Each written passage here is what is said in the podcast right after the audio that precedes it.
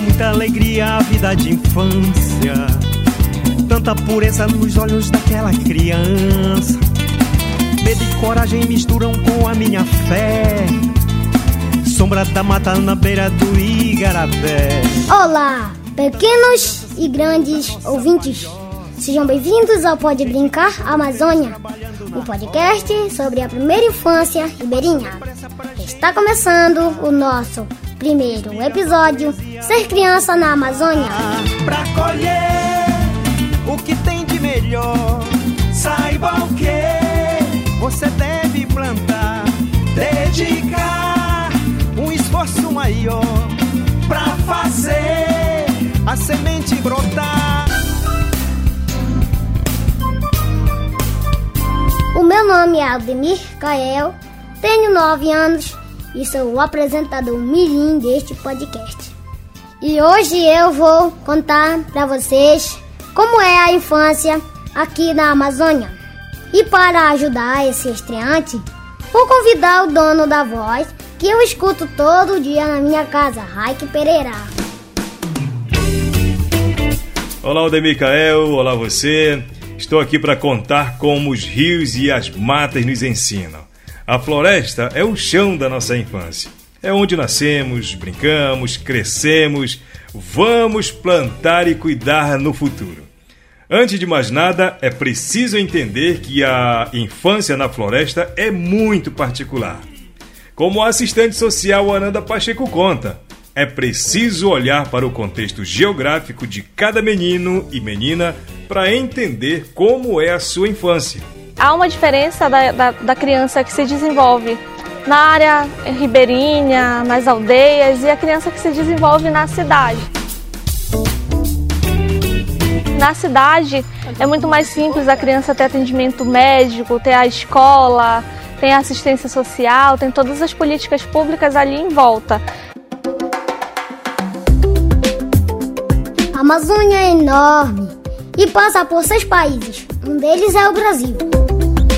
São dez estados que fazem parte da floresta amazônica. E um deles é o meu estado, o Pará, que por sinal também é muito grande. Eu, por exemplo, vivo na região oeste, na comunidade ribeirinha de Bacuri. De Bacuri até Santarém, a viagem de barco dura seis horas. Bacuri fica na região do Arapiuns, que faz parte do assentamento Pai Lago Grande, região do Baixo Tapajós. Aqui na Amazônia tem comunidades e aldeias.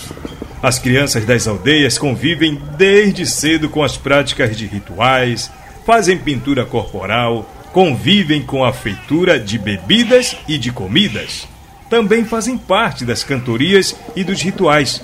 Aprendem as danças desde muito cedo. Terra. Elas também aprendem a lutar para defender o seu território. Terra que é mãe de cada um. Podem ser ainda filhos de quilombos ou viver na área urbana. A gente pode dizer que a infância na Amazônia é plural.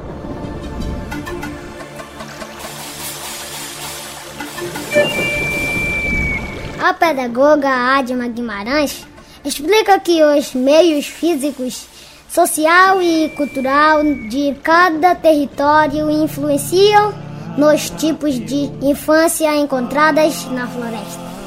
Aí ela chama a atenção para algo em comum entre todas as crianças: a vida próxima aos rios. A gente pode observar que a criança, né, ela, ela é um fruto dessa construção social, da sua família, da escola, né, da comunidade como um todo, ela não está apartada da cultura. E aí a gente vai percebendo que a criança é mais livre, ela se joga no garapé, ela sobe em árvores sem medo nenhum. Nós somos crianças das águas. Os rios, as praias e os igarapés são como extensões da nossa casa. Aqui a gente aprende a nadar desde cedo, a brincar de pirapega dentro d'água, subir em árvores e pular na água com muita liberdade. A gente também brinca de faz de conta, de ciranda e de jogar bola. Essas brincadeiras são na rua, na casa de amigos, dos vizinhos, dos parentes ou na praia. Também gostamos de brincar na casa dos avós. A arte educadora Edir Lucien atua aqui na Amazônia há quase 20 anos. Ela define como é o dia a dia da criançada. Não tem nas comunidades ribeirinhas a distinção de que a tua casa, a minha casa, o meu quintal, o teu quintal. Coisa de criança ribeirinha é brincar de faz de conta, de ciranda, mexer com barro, com palha, pescar e acompanhar os adultos na caça. Ouvir os mais velhos falarem sobre as lendas e narrarem as histórias dos encantados. O professor Euclides Kumaruara, da aldeia Vista Alegre do Capixauã, município de Santarém, nos contou que a sua infância também foi assim. Depois da janta, quando a gente se reunia na casa da avó, né, para contar história e ouvir história. E a gente era um momento de educação aquele momento pra gente, porque era era um momento de a gente aprender a respeitar a floresta, respeitar o rio, respeitar o igarapé, que é sempre ela dizia, olha, tudo tem mãe, então você tem que respeitar todos esses lugares. Assim como se respeita a floresta, é preciso respeitar quem vive debaixo dela. Em especial as crianças, que são as suas futuras guardiãs. Você sabia que a minha geração é a última que ainda pode manter a floresta em pé? Sim, por isso precisamos falar sobre a primeira infância ribeirinha e a sua importância para o planeta nos próximos episódios.